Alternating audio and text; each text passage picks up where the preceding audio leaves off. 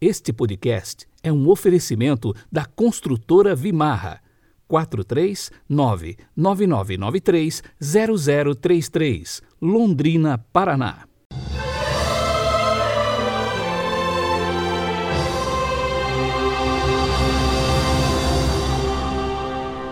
Segunda-feira, 12 de julho de 2021.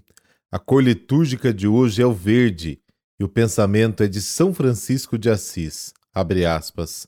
Fomos enviados para curar os feridos, unir os que estão separados, mostrar a verdade aos que estão perdidos no erro.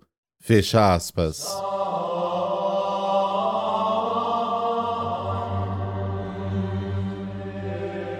Pelo sinal da Santa Cruz, livrai-nos Deus, nosso Senhor, dos nossos inimigos. Senhor nosso Deus, Rei do céu e da terra, dirigi e santificai nossos corações e nossos corpos, nossos sentimentos, palavras e ações, na fidelidade à vossa lei e na obediência à vossa vontade, para que hoje e sempre, por vós auxiliados, alcancemos a liberdade e a salvação. Amém.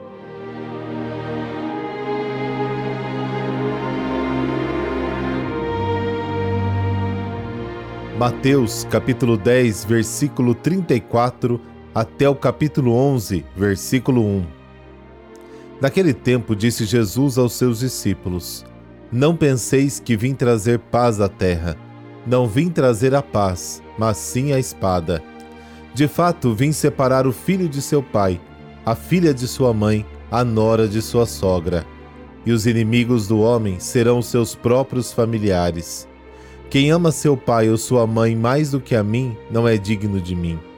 Quem ama seu filho ou sua filha mais do que a mim, não é digno de mim. Quem não toma sua cruz e não me segue, não é digno de mim. Quem procura conservar a sua vida vai perdê-la, e quem perde a sua vida por causa de mim vai encontrá-la. Quem vos recebe, a mim recebe, e quem me recebe, recebe aquele que me enviou.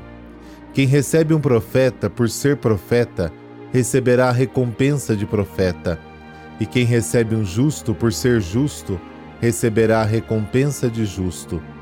Quem der, ainda que seja apenas um copo d'água fresca, a um desses pequeninos por ser meu discípulo, em verdade vos digo, não perderá a sua recompensa.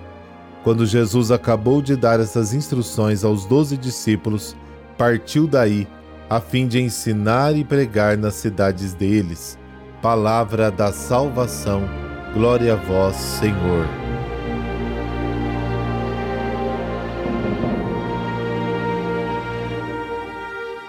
Jesus não veio para provocar guerras e discórdias, mas para levar uma mensagem de amor e salvação. Ele não enviou seus discípulos para levantar a espada, mas a bandeira da paz, do perdão, da reconciliação, da mansidão e do amor aos inimigos. Mas diante dessa esplêndida mensagem de bondade, os homens podem reagir de várias formas. Às vezes aceitando, outras vezes rejeitando o Evangelho. Aqueles que se opõem violentamente ao Evangelho e aos missionários provocam ruptura e divisão. E isso também pode acontecer dentro da mesma família, dentro de casa. A palavra de Deus é como uma espada que penetra nas profundezas de cada pessoa e a julga, retirando suas verdadeiras intenções. Diante dessa escolha radical a favor ou contra Cristo, o discípulo deve estar disposto a aceitar a cruz que muitas vezes acaba no rompimento com os familiares para se seguir a Cristo. É muitas vezes uma questão de vida ou morte. E para ter vida eterna, é preciso estar disposto a perder a vida temporal.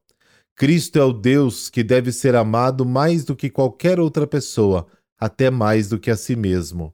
A linguagem de Jesus é compreensível para aqueles que acreditam que Deus ressuscita os mortos e dá vida eterna àqueles que perderam a vida por causa de Cristo. A conclusão do discurso missionário não se dirige aos missionários, mas a quem os acolhe. Quem acolhe os missionários, acolhe a Cristo e ao Pai que os enviou. Recebê-los como profetas significa, antes de tudo, ouvi-los e aceitar a mensagem que anunciam. Recebê-los como justos não significa considerá-los como meros viajantes que pedem hospitalidade, mas como homens de Deus. Recebê-los como pequenos significa considerá-los fracos e necessitados. Foi o Senhor que os enviou sem dinheiro e sem meios. Mateus capítulo 10. Eles confiaram a questão do seu sustento à providência do Pai e ao acolhimento dos irmãos. E quem os acolhe não precisam se preocupar, porque se forem verdadeiros missionários, se contentarão com pouco. Na conclusão do discurso, Mateus quer destacar que o que escreveu é o documento oficial da missão apostólica para todos os discípulos de todos os tempos.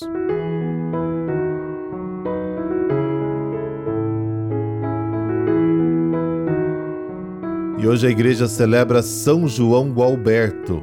João Gualberto nasceu no ano de 995 em Florença, Itália. Foi educado num dos castelos dos pais, nobres e cristãos.